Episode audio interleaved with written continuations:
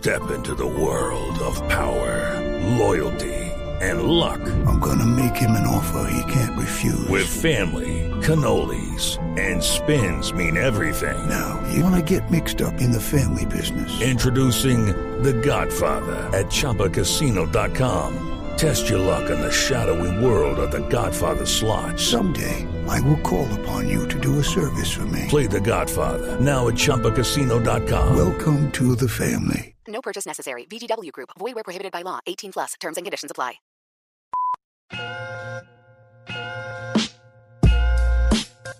Ajá. Rebecca Lane. Reina del caos. Perdonen si arruino esta fiesta patria. Esto no es democracia, más bien una falacia. No tienen eficacia las falsas elecciones. El falo que gobierna solo son las elecciones. Son las lecciones de.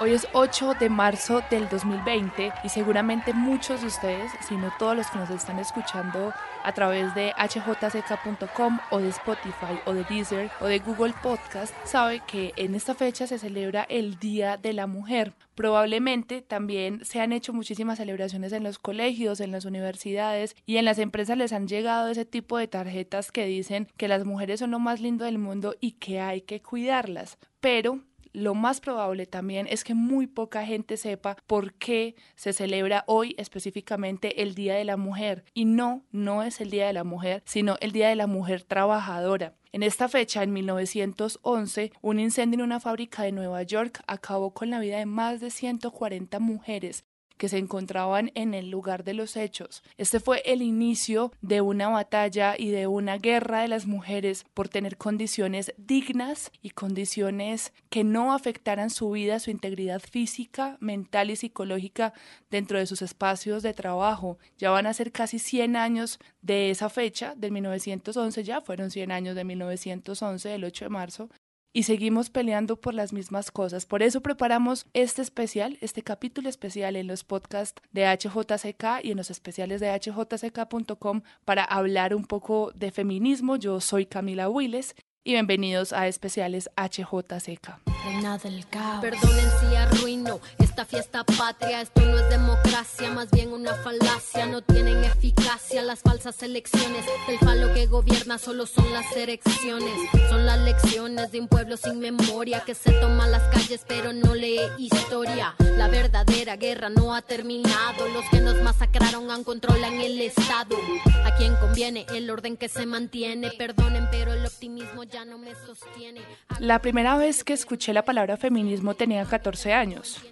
Iba por la mitad de octavo en un colegio mixto de una vereda en Río Negro, Antioquia. Apenas entendía lo que estaba pasando en mi cuerpo y a los golpes, literalmente. Las personas a mi alrededor me enseñaban las reglas que tenía que cumplir si no quería pasar mi adolescencia sumida en la soledad y el desprecio. Las condiciones no parecían difíciles de cumplir, sobre todo porque para la mayoría de mujeres que me rodeaban en ese momento no eran reglas, sino un pacto tácito, una verdad que no se me había revelado a mí, que debía ser digna para que se me revelara. Tres puntos eran clave, ser delgada, sutil y mantener el equilibrio entre ser deseable e indiferente. Esas eran las normas si quería pertenecer a cualquier grupo social y, especialmente, si quería ser amada por un hombre, vista por un hombre, aprobada por uno. Para mí estas condiciones eran misiones casi imposibles. Digamos que nunca he tenido la talla promedio de una mujer hermosa, entre comillas, pero tengo que decir que no soy obesa. En la tabla de belleza femenina que se inventaron por supuesto los hombres, yo estoy más o menos ubicada en una mujer gordita. Mi tono de voz, como ustedes lo están escuchando en este momento, siempre es muy alto y nunca supe hablar con suavidad y delicadeza. Así que eso de ser sutil no se me daba del todo bien a los 14 y mucho menos ahora. Y lo otro, bueno, lo otro, ser deseable e indiferente al mismo tiempo no lo logré, realmente no pude. Puse toda mi fuerza pueril para salirme con la mía, pero al no cumplir las dos condiciones anteriores no podía ser deseable por ningún hombre. Tenía 14 años y escuché a una profesora hablando de feminismo, una palabra que en ese momento parecía de otro idioma, velada para mí. Una amiga que también la escuchó me dijo que se trataba de un montón de feas pero inteligentes. Tenía 14 y también fue la primera vez que entendí que en mi contexto, en Río Negro, en Antioquia, la belleza siempre reñiría con la inteligencia. Así que decidí huir de esa palabra porque a los 14 yo no quería parecer inteligente. Yo ya era inteligente. A los 14 lo que quería era ser hermosa. dulces que escribir, pero tengo que decidir y me decido por la rabia. Cinco mujeres hoy han sido asesinadas y a la hora por lo menos 20 mujeres violadas. Eso que solo es un día en Guatemala, multiplícalo y sabrás por qué estamos enojadas. No voy a andar con pinzas para quien no entienda. No fue hasta llegar a Bogotá, a los 20 años, hace seis, cuando volví a escuchar la palabra feminismo. Sin embargo, seguía renegando de él porque no tenía ningún conocimiento racional acerca del movimiento. Cuando me llamaban feminista, porque tenía ciertas opiniones que evidentemente están ligadas al movimiento, yo oía, sos una víctima rabiosa que además de ser gorda, odias a los hombres. Esta caricatura de las feministas es la que han creado las personas que más le temen al feminismo, las que más tienen que perder cuando el movimiento triunfa, cuando las mujeres triunfamos. Cada vez que recuerdo cómo renegaba y despreciaba la palabra, me avergüenzo de mi ignorancia, me avergüenzo de mi miedo, porque ese renegar se basaba sobre todo en mi miedo a ser condenada a la soledad y al rechazo, a no ser aceptada nunca por la mayoría. Yo realmente les digo a ustedes, los que me están escuchando, que entiendo por qué muchas mujeres abominan el movimiento y se distancian de él incluso con orgullo porque cuando te llaman feminista, cuando te etiquetan y te señalan, eso suena a un insulto. De hecho, generalmente esa es la intención subyacente. Mi encuentro con el feminismo ha sido paulatino. Mis amigas comenzaron a enviarme artículos y videos sobre teorías y prácticas del movimiento. A Ángela y Elena, mi amor y mi gratitud por eso.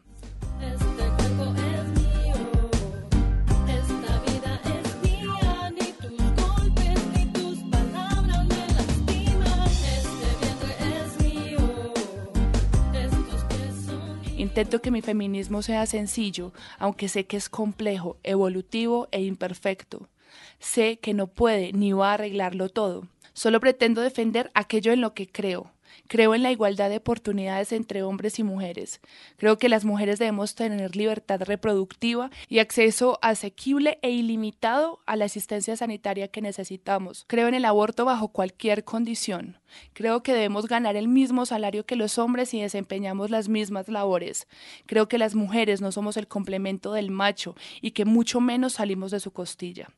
Hace poco publiqué en Twitter un episodio que tuve en un almacén de ropa y se los voy a contar. Eso fue lo que publiqué en mi cuenta de Twitter, arroba Camila Les voy a contar una cosa que no sirve de nada, pero acaso que sirve en Twitter. Me moría por unos mom jeans y no me quedaron. La gente que me está escuchando de pronto no sabe qué son los mom jeans y los mom jeans son un estilo de jeans que están muy de moda en este momento de tiro alto, o sea, un poco llegando al ombligo y anchos en la parte de arriba, pero van bajando como en bota tubo, algo muy, muy ochentero. Entonces yo estaba muy antojada de unos mom jeans, pero no me quedaron. Me veía horrible, me sentí muy mal, me odié, me castigué desnuda en el vestir de un almacén X de cualquier centro comercial. En ese momento me di mucho asco. Cuando estaba en la universidad, trabajé dos años en un almacén de ropa y no había una sola mujer que saliera del vestir con la convicción de que era hermosa ni una sola, no importa cuán flaca, gorda, pelilarga o pelicorta fuera, ninguna se sentía digna de verse en el espejo. Me daba mucha tristeza. Me sentía culpable cuando les pasaba y pasaba ropa por encima de la puerta. Me gritaban, una talla menos, una talla menos, por favor. Y yo, sabiendo que no les iba a servir, se las pasaba. Esos números que están bien si son de un solo dígito, cuatro, seis y máximo ocho. Cuando fui yo, cuando fui yo la que salí de la tienda me senté en unas escaleras y me dieron ganas de llorar. Todo lo que he leído sobre feminismo y sigo en el mismo sitio de mi adolescencia, odiando mi cuerpo y pensando formas inhumanas para encajar. para ser lo que se supone que una mujer debe ser. Una mujer que no sube muchas fotos de sí misma porque qué oso, una mujer seria, una mujer nada, una mujer nada. Mi cuerpo es un manifiesto atravesado por mis luchas y mis victorias. Es el vestigio de mi paso por el mundo, de mis caminos andados y mis lágrimas lloradas. Así que de Navidad puse, eso fue en diciembre, siéntanse sexys, eróticas, dulces. No hay nada que incomode más que una mujer enamorada de sí misma. Mírense al espejo desnudas y tírense un besito. Reconozcan que ese cuerpo, tal como está, las ha llevado a ese sitio desde donde se miran. Al menos yo voy a intentarlo. Lo que peor me sentó de ese momento no fue específicamente que ningún pantalón me quedara de las rodillas, ni me basara, digamos, ni me subiera, sino que a pesar de haber leído todo lo que he leído y visto todo lo que he visto, sigo siendo la adolescente de 14 años que solo anhela ser aceptada y amada por otros, y que ese otro casi siempre es un hombre. Y sé que esto es un hecho infantil, créanme que lo sé, porque más allá de cómo me percibo a mí misma en medio de mi clase, una clase acomodada y acéfala ante estos temas, la pregunta real es qué papel estoy jugando yo en un mundo racista, en un mundo en el que el fascismo se tomó el poder y yo hago parte de uno de esos tentáculos de ese poder. Les estoy hablando desde un medio de comunicación. ¿Qué estoy haciendo yo en un país como Colombia, que nos restringe cada vez más, con más descaro y frivolidad? ¿Qué estoy haciendo en una región donde mueren asesinadas más de nueve mujeres al día víctimas de la violencia machista? No es necesario que todas creamos en el mismo feminismo. El feminismo, por supuesto, debe ser pluralista, porque cada una es una experiencia viva, un testimonio diferente. Pero con ese afán de que todas quepamos y de que todas hablemos, se nos ha olvidado socavar en nuestros propios conceptos. Se nos ha olvidado, por ejemplo, criticar con vehemencia el modelo económico que nos rige hoy y nos somete a todas a una esclavitud que parece perpetua. Este falso modelo de que la mujer debe ser perfecta y debe ser madre y debe ser heroína y debe ser cocinera y debe ser esposa. También hay que criticar nuestros niveles de consumo. Parece que estuviéramos esforzándonos en que el feminismo a veces fuera una marca personal y no un movimiento social. Y lo digo por mí también, porque al revés de lo que pasaba hace 10 años, ahora llamarse feminista en ciertos espacios también te da cierto estatus, como en las redes sociales, por ejemplo, o en los eventos académicos, incluso a la hora de conquistar. ¿Estamos disfrazando acaso nuestros privilegios de feminismo? No lo sé.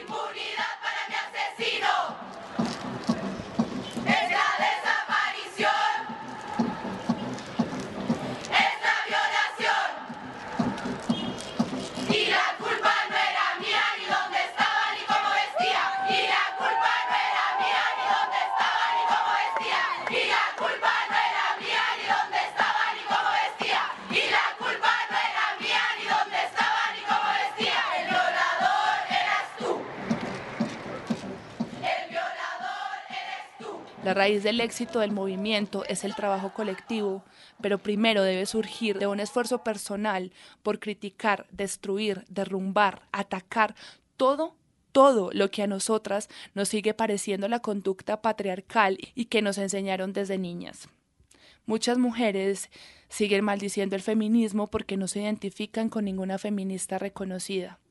El feminismo no es una marca, mujeres no es un estilo de vida tampoco, y mucho menos es una sola persona, una sola mujer. Me pregunto yo, ¿a quién beneficia el feminismo que está en boga? Es un disparo en el pie lo que estoy escribiendo, porque me enuncio desde la comodidad. Y les vuelvo a decir, les hablo desde un micrófono que es un poder, pero ese también es mi deber, supongo, entender cómo estoy profundizándolo yo desde una sala de redacción, desde la HJCK. El terreno que hemos ganado ha sido valioso. Cada vez veo a más mujeres que se respetan y dejan de creer que la otra es una competencia, como nos lo han enseñado. Veo a mujeres que dicen abiertamente que son feministas en espacios que antes parecían inalcanzables para nosotras, las salas de redacción, los medios de comunicación, por ejemplo, pero no somos todas. ¿Somos conscientes de eso? Sabemos que la mayoría de mujeres todavía no pueden parar e ir a marchar porque no pueden dejar de hacer sus quehaceres. No lo sé. Sabemos todavía que la mayoría de las mujeres no entienden para qué sirve el feminismo si estamos mandándole los mensajes a la gente que lo necesita. Si esto que estamos haciendo y promulgando en redes sociales no es solo parte de un espectáculo para enaltecer nuestra imagen y vendernos como la imagen del movimiento, si los mensajes que estamos escribiendo o hablando, por supuesto, no van a ir destinados a las mismas mujeres que me pasaron los enlaces y los libros que yo ya leí, Preguntémonos si nos quedamos en las ciudades, en los centros, en las universidades.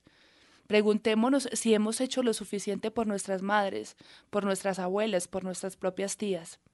Si en vez de juzgar a quienes reniegan del feminismo, hablo de las mujeres, por supuesto, hemos entendido que, aunque nos duela, históricamente el feminismo liberal se ha dedicado mucho más a mejorar la vida de las mujeres blancas heterosexuales en detrimento de todas las demás. Y eso no quiere decir que no debamos abrazar el feminismo y entender sus imperfecciones. Quiero decir que debemos abrir los ojos y ser más agudas y certeras en nuestras opiniones y nuestras acciones. Quiero decir que no basta con subir nuestras fotos con nuestros pañuelos verdes y usar un pie de foto con una frase de Judy Butler. Quiero decir que el feminismo debe atravesar nuestras vidas y nuestras formas de consumir, de comprar, de comer y hasta de ejercitarnos. Quiero decir que hay que dejar de romantizar al movimiento y atrevernos a criticarnos las unas a las otras sin reproducir los insultos machistas. Lo que realmente quiero decirles hoy es que en este mundo en donde todo parece estar respondido, en donde las opiniones se demoran segundos en ser publicadas, de pronto nos hacen falta más preguntas. El feminismo no es perfecto, pero en su mejor versión me ha ayudado a encontrar mi propia voz. Me ha ayudado a creer que mi voz importa, incluso en este mundo donde tantas voces piden ser escuchadas.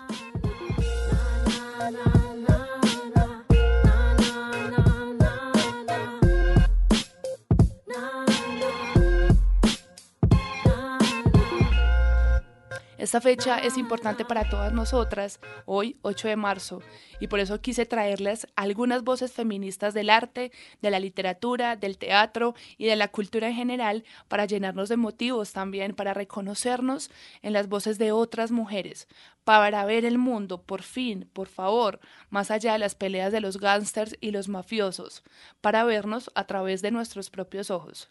Están las voces de las escritoras Carolina Sanín, María Fernanda Ampuero, Fanny Buitrago y Piedad Bonet. También escucharán a Marta Traba en 1961 hablando de la obra de un Fernando Botero principiante, a Sonia Osorio, la madre del ballet colombiano, contando sus peripecias en la danza. Escucharán a un animal llamado Fanny Mickey y a una montaña con rugido de Beatriz González.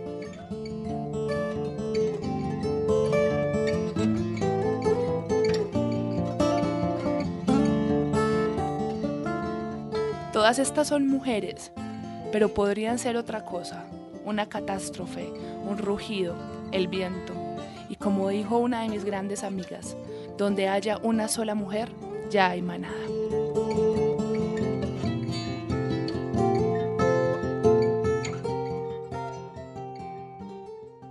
Carolina Zanin. Uno a veces, digamos, dota a ciertas palabras de, de un peso moral que, que la extingue de nuestro vocabulario. Entonces el abandono siempre tiene esta connotación muy negativa. Y yo recuerdo que una amiga mía que perdió a su mamá y a su papá, que es huérfana, y me decía, pues le voy a ser muy honesta, a mí me dolió profundamente la muerte de ambos, pero lo que me alegra es que yo no voy a tener que responder por nadie en ninguna vejez.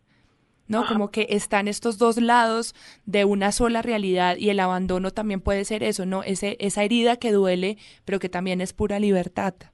Sí, verdad, ese, sí, es eso, y, y me quedé pensando en lo que decías sobre las palabras que, que, que, que son sustituidas por un juicio moral o los conceptos que tan fácilmente son sustituidos por un juicio moral y, y cómo pasa eso a menudo entre nosotros y esa es una, una cosa que a mí me inquieta mucho, pues como, como seguramente sabes porque no oculto no, inquietud y es que la calcificación de toda de toda consideración, es decir, uno dice el abandono, los abandonados, que cómo es el sufrimiento del abandonado y cómo es la libertad del abandonado y cuál es el, el, el el Estado realmente el abandonado y, y en vez de mirar las cosas tenemos tres o cuatro cosas que decir para para cada una, ¿no? Entonces, yo creo que sería más o menos fácil que todos tuviéramos una experiencia más rica de la realidad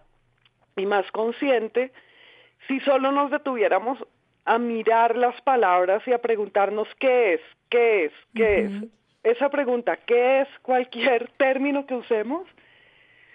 Yo creo que liberaría, lo liberaría uno y lo haría vivir más, en el sentido de que pues no haría que la vida se le pasara menos como un pues no sé, como un vehículo en el que ni siquiera va uno. Que sí, que está en piloto automático todo el tiempo. Sí, casi que ni siquiera un vehículo, sino un dron. Exactamente. no a uno ni nada.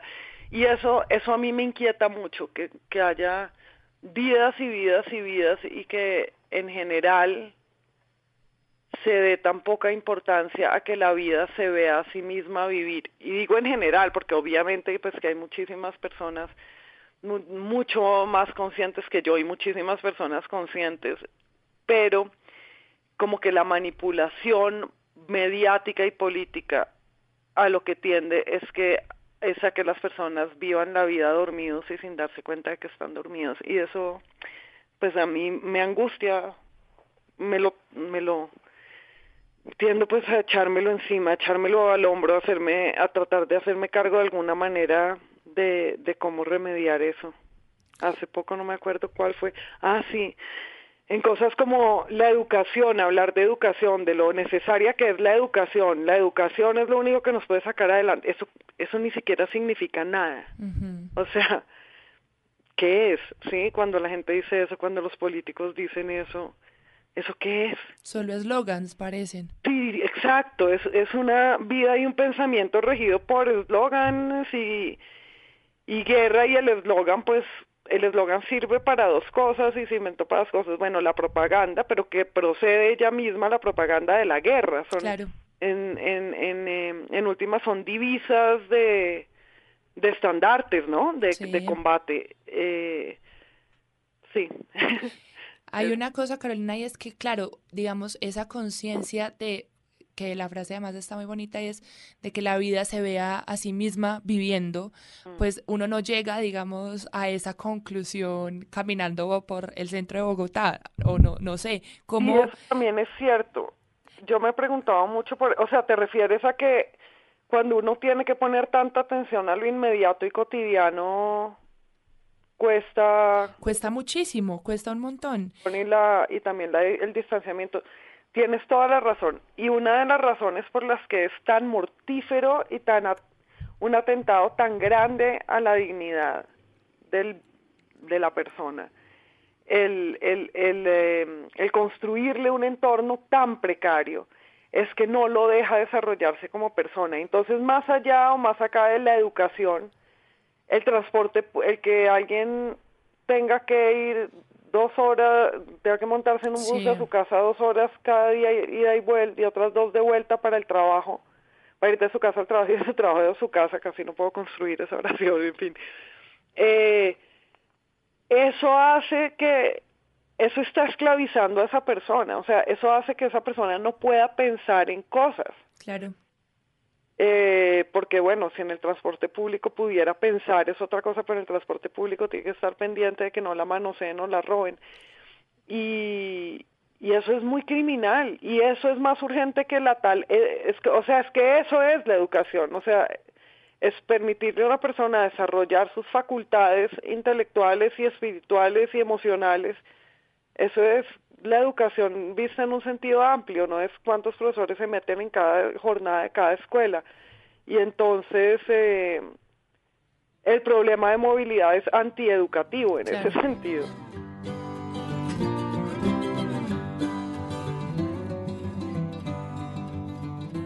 María Fernanda Ampuero, escritora ecuatoriana.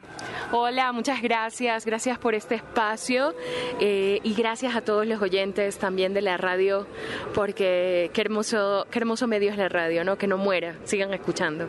María Fernanda, a mí me gustaría empezar por el principio, sobre todo porque es tu primera venida aquí a Colombia, a Bogotá, y es cómo se gestó este libro que lleva para su tercera edición y que además fue reseñado por The New York Times en español como uno de los mejores libros del año pasado. ¿Cómo nació Pelea de Gallos?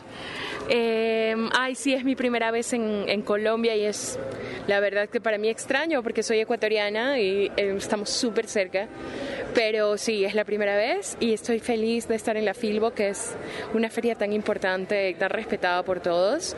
Eh, es difícil responder de dónde surge Pelea de Gallos porque supongo que es un libro que surge de toda mi vida, de toda mi experiencia vital este, mm, pasa diferentes etapas de la vida de las personas, infancia, adolescencia, ya adultez, incluso madurez, vejez. Em, creo que es, es, el producto de, de mm, muchísimos años de observación, muchísimos años de sufrimiento. Yo en las primeras entrevistas sobre el libro decía que es, es, un libro sobre el daño y de hecho era uno de los títulos que barajábamos al principio el daño, porque creo que hay una cosa común de todos los personajes del libro y es que en algún momento de su vida alguien o algo los dañó, los dañó para siempre, ¿no?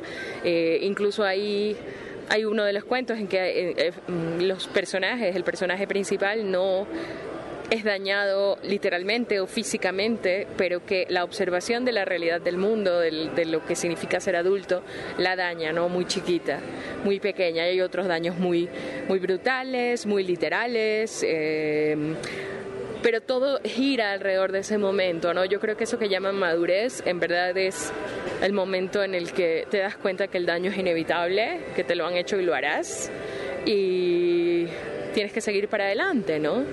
Eh, ese momento en que se acaba la tontería y te das cuenta de que esto va muy en serio y que además te pueden destruir, ¿no? Y de hecho hay una frase que a mí me encanta y que podría también ser uno de los epígrafes de, de este libro, que es este, hay cosas en las que no se sobrevive aunque no te maten que es de Nick Pisolato, el, el, autor de True Detective, que me gusta mucho, me gusta mucho esa idea, no es nueva de él, hay esa idea también del, del daño total y del renacer, pero me gusta que lo diga así, no, eh, no se sobrevive a ciertas cosas aunque no te maten. Y creo que en el libro hay, eh, en varios de los cuentos, las niñas este, las niñas de crías, eh, la chica de crías, este, las niñas de monstruos. O sea, hay muchos personajes del libro que sufren un daño irreversible, que siguen vivas, pero ya son otras personas. Y creo que más que el amor y más que la música y más que todas las cosas que supuestamente son lenguaje universal, el, el gran lenguaje universal es el daño. Dañar y ser dañado hay una cosa que también, digamos, predomina en este libro, María Fernández, que yo sentía, además desde el epígrafe, que es un gran epígrafe, que se los voy a leer a ustedes, que es de, de, de las casas. Aquí lo tengo de Fabián Casas y es todo lo que se pudre forma una familia. Y hace poco hablaba con alguien sobre todo lo que se pudre forma una familia porque también todo lo que se pudre crea otra forma de vida, ¿no? También todo lo que se pudre es una, una especie de semilla también. Y este libro es eso, como unas semillas que se quedaron dentro de unas personas y que esas semillas fueron plantadas bien o mal, con daño, con violencia, con irrupción y todo empieza a dañarse en la familia, todo es esa, esa casa que se desquebraja desde dentro. Sí, a mí me impresiona que no se hable más de, más de esto y creo que tiene que ver con que somos una cultura católica y que, que la, el concepto sagrado entra también en el concepto familia. ¿no? Eh, está esta, está esta obsesión por mostrar como la familia como lo más importante, como a lo que tienes que volver esas películas hollywoodienses en que está esta persona haciendo dinero, pero que por una cosa tiene que volver a su pueblo y entonces se da cuenta de que la familia es lo más importante y no el dinero y bla, bla, bla. Este, y por supuesto el mandamiento, ¿no? Honrar a padre y madre. Me encanta lo que tú acabas de decir porque es una lectura de esa cita que, que me resulta súper interesante, que es que efectivamente la podredumbre eh, genera vida, ¿no? Este, puede ser una vida muy abyecta, gusanos o lo que tú quieras, si vamos a lo literal, pero eh, vida, este, familias. Eh, me gusta mucho esa idea que, acabas de, que acabas de poner sobre la mesa. Eh, y me gusta mucho aplicarlo también al libro, ¿no? Como simbólicamente, porque es verdad que por mucho que repudiemos el concepto de familia, por mucho que desacralicemos todo, es, es lo que somos. Fanny Buitrago, escritora colombiana. Hay una cantidad de cosas de mi infancia que no me gustaron a mí porque yo era una niña, primero, pensante y no era una niña bonita. Entonces, sufrí, lo, eso lo sufrí. La gente te lo hace sufrir. No era una niña bonita, dice mientras se acomoda en el sofá de su apartamento, ubicado en un edificio tradicional del centro de Bogotá, un lugar desprovisto de los estruendos de la Avenida 19 los bramidos de los carros, el cuchicheo enloquecido de los vendedores, los pasos apresurados de empleados de oficina. Desde el balcón de su apartamento se puede ver la cúpula de la Catedral Primada y la ciudad abajo parece un animal indómito que Fanny observa todo el tiempo y expone en sus libros. No era una niña bonita, repite, como si ese fantasma la habitara. Un día, después de ir a un circo, Fanny quiso imitar a los volatineros en su casa y se trepó en una silla metálica. Cayó. Sufrió un daño en el ojo izquierdo que la obligó a someterse a una cirugía. Tenía dos años. Leti Huitrago, la mayor de sus siete hermanos, su escudera desde pequeña, nos explicó las consecuencias del accidente y una posible razón por la que Fanny sintió que eso definió cómo la verían las demás ese accidente hizo que ella perdiera algo muy importante que es la precisión del ojo. Ella creó una falsa mácula. Entonces, había, el ojo no dejó de ver totalmente, había como un 15%. Y de todas maneras había una visión tridimensional, pero falsa. Entonces tú ves que Fanny pone un vaso en una mesa con muchísimo cuidado porque puede que lo ponga por fuera. Entonces ella vive botando la billetera y las cosas porque las pone fuera de la cartera. Entonces yo todo el tiempo y ella misma dice, tengo que cerciorarme que lo hice. Ella sintió que había perdido como persona eh, que quería lo perfecto, la princesa, el juego, la luna, el, la maravilla, la flor, su fantasía, los cuentos que ella leía, todos eran perfectos. Entonces para ella, de haber tenido eso, significó un defecto que probablemente los chicos deberíamos a lo mejor decirle algo, molestar y, la gente grande decía lástima el ojo de Fanny y ella lo veía así. Pero lo más importante es que el ambiente nuestro era muy costeño de mujeres muy criticonas, muy perfeccionistas, el bordado, el vestido, el encaje, el no sé qué, la niña linda. Entonces probablemente decían, como las mujeres imprudentes al fin, que pasó con mis hijas lo mismo. Ay, Leti es bonita o chusca algo, en cambio Fanny con su problema del ojo. Tenía más que todo que ver con, paradigmas que ella se había hecho, con cosas perfectas. estoy hablando de cómo Leti la ve. No puede que no sea exactamente lo que Fanny creyera, pero como yo lo vi en nuestra infancia y nuestra adolescencia, ella siempre quería lo que estaba en la imaginación y no era exactamente la vida real. Hoy Fanny y Leti recorren las librerías del centro de Bogotá, recordando los años en los que los libros eran las recompensas, las golosinas, los mejores secretos. Caminan por una ciudad que para Fanny siempre ha sido su puerto, el lugar donde pasan las cosas. Cuando era niña, recuerda Leti, Fanny preguntaba todo el tiempo el porqué de las cosas. Lo decía en voz alta, lo que veía en la calle y en su propia casa. Desde que tenía tres años estaba preguntando ¿y por qué esto? ¿Y por qué aquello? ¿Y por qué me hicieron este comentario las vecinas? ¿Y qué pasó con la fulanita? Y entonces ella era muy aguda. Y fue que la fulanita se voló con el del pueblo así asado con el tesorero. Y, y la gente grande no entendía que a esa edad ella hubiera captado eso. Entonces había esa idea de la niña precoz incómoda. Incómoda. Ese adjetivo se lo dijeron toda la vida. Tal vez la primera vez fue cuando estaba en la escuela. Por la lejanía entre esta que quedaba en Barranquilla y su casa en Soledad Atlántico, Fanny y Leti fueron internadas en la presentación, un tradicional colegio católico que está regado por todo el país. Ambas respondieron bien en todas las clases. Fanny incluso llegó a ganar 11 medallas de honor, pero todo cambió después de unas vacaciones. Les fascinaba Leti Buitrán y Fanny les fascinó mientras ella fue la obediente corderita, pero el año siguiente, seguro en esas vacaciones que estuvimos, quién sabe qué cosas leyó, quién sabe qué habló con mi papá.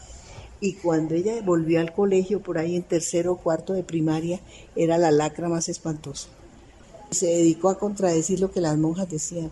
Entonces ella, eso no es cierto, la tierra tal cosa, eso no es cierto, pasó esto, no es cierto. Fulano no era un santo, era un inquisidor. Mejor dicho, se volvió se volvió un bollo espantoso en ese colegio. Entonces ella odia los colegios, los rebaños de niñas diciendo sí, sí, cantando a la vez, las monjas malas personas, mujeres que eran capaces de decir, eh, aquí hay niñas que sí merecen estar porque tienen mamá y papá y en cambio hay otras que son hijas naturales. ¿Cómo te digo? Entonces la rebeldía de Fanny venía a defender eso.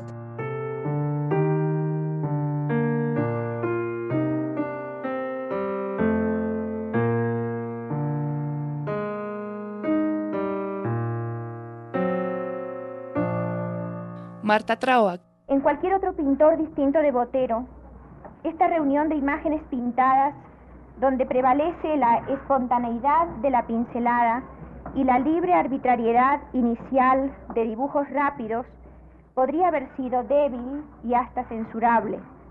En Botero no solo resulta interesante, sino espléndida, y las desigualdades notorias en los cuadros sirven para comprender de una manera más exacta el tipo de los valores sobre los cuales se apoya su pintura. Es verdad que esa pintura ha buscado deliberadamente colocarse en una postura de choque, al oponerse, no sin una hábil inteligencia, a las resoluciones más generales del arte actual, a la abstracción, al planismo, al desprecio por el tema teniendo buen cuidado, sin embargo, de subrayar y llevar hasta un extremo casi abusivo el libertinaje formal de la pintura contemporánea. La actitud de Botero lo empujaba a los monstruos. Los monstruos representaban el desafío a la belleza y a la lógica, y por consecuencia a la opinión del público, que necesita de esas dos virtudes teologales de la pintura, por más insignificantes que sean en ciertos casos, para dar su asentimiento a un artista. Pero la pintura desafiante, si bien puede chocar y hasta horrorizar, jamás pasa desapercibida. Nadie desconoce el escándalo que produjeron las figuras aplastadas, anchas, enormes, así como la perplejidad que suscitaron las acciones incongruentes que tales monstruos realizaban. Así, rodando sobre mitras y manzanas, despelucada, fofa y gigantesca, atroz e inocente al mismo tiempo en su inmovilidad sospechosa o en su dinamismo de aquelarre. La pintura de Botero llegó en apariencia a imponerse por su infatigable intrepidez para desfigurar la realidad.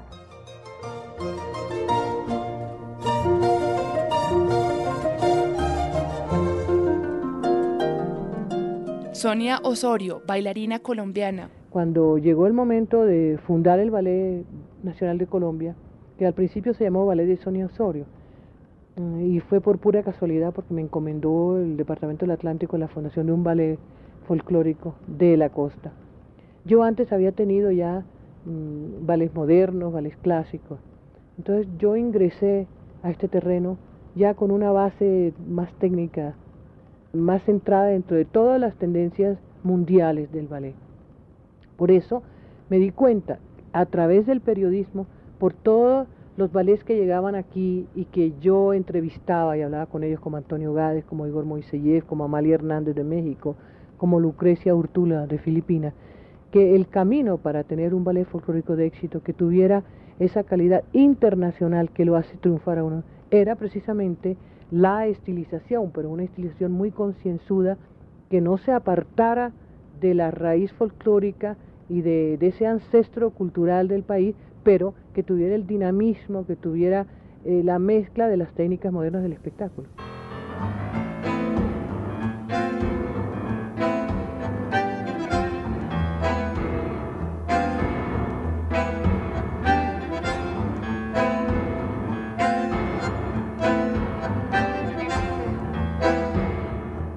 Fanny Mickey, que creo que no necesita presentación. Yo soy, como digo siempre, un, eh, un animal de teatro. Soy un animal que trabaja no solamente en el escenario, que trabaja en la producción, que trabaja haciendo giras, que trabaja buscando otros ingredientes para que la gente tenga cada día más necesidad de ver teatro. Y estoy dedicada mis 24 horas a esta tarea. La Mickey Ejecutiva está sentada trabajando duramente en este momento, preparando un teatrón es decir, un espectáculo de tres horas para televisión donde actuarán todos los grandes de Colombia para reunir fondos para construir ese hermoso teatro La Castellana que estamos preparando para 750 butacas, preparando y produciendo nuevos espectáculos para el año que viene, pero feliz porque aunque la gente me dice muchas veces, si tú trabajas tanto, ¿por qué actúas de noche? ¿Te cansas más? Y yo contesto, no, yo actúo de noche y eso me da fuerzas para seguir trabajando en lo demás. Poeta y escritora Piedad Bonet. Casa vacía. Mi alma es una casa vacía donde habitan fantasmas de otros días. Me pego a sus paredes y busco en su blancura una huella reciente. Ebria, de dolor ebria, los corredores ciegos donde el rumor palpita inútil multiplico, y en todos los armarios, en los cajones húmedos, en las endijas donde la hierba crece lenta y la vida es un lento borboteo de hormigas, busco un olor de axila, un olor a piel húmeda, un olor extraviado que perviva. Mi alma es una casa de puertas clausuradas y a un desierto lunar sus ventanas se abisman. En noches de aluminio turbios sueños me engañan, mi piel nace en incendios, el silencio se puebla y la escalera cruje con los pasos perdidos. Es entonces más fría la llegada del alba y atroz la mariposa con su ciego aleteo contra el techo infinito de la casa vacía.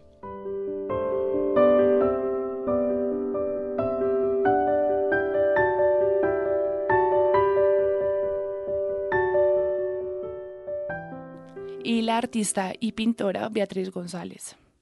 Yo me inicié como pintora profesional en 1964. Había recibido mi formación en la Universidad de los Andes, que tenía una escuela de arte formidable. Mis maestros fueron Marta Traba en Historia del Arte, Antonio Roda en Pintura y Carlos Rojas en Dibujo. Ellos me impulsaron a ser artista, porque yo había nacido en Bucaramanga y tenía fama en el colegio de ser buena dibujante tenía lo que se llama disposición. Desde chiquita en la casa me llamaban la artista. Realmente nunca pensé ser artista porque me parecía demasiado fácil. Inicié estudios de arquitectura durante dos años en la Universidad Nacional. También traté de estudiar diseño gráfico.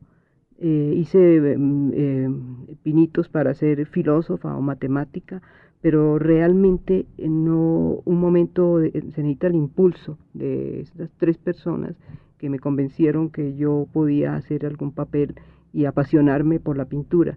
Los primeros libros de arte que vi en mi vida fueron uno de Picasso y uno de Degas. Eh, hice copias de los cuadros de Degas. Eh, los comienzos de, como artista fueron, fueron muy difíciles. En 1964 realmente era el auge de Botero Botero, Roda y Obregón llenaban el panorama de las artes figurativas. Yo he tenido una fuerte inclinación por las artes figurativas, pero mi espíritu crítico no permitía que copiara a ninguno de ellos. Tomaba de uno, tomaba de otro, tomaba del mismo Picasso los dibujos. Eh, realmente hay algo que me ha impulsado siempre a mí, que es buscar lo original. Yo creo que cuando pretendía a los 15 años ser filósofa, es que eh, quería sobresalir entre el resto de personas eh, en Bucaramanga y quería llamar la atención. Ahí las tienen, ahí las escucharon. Y como dijo una de mis grandes amigas, donde hay una sola mujer, ya hay manada.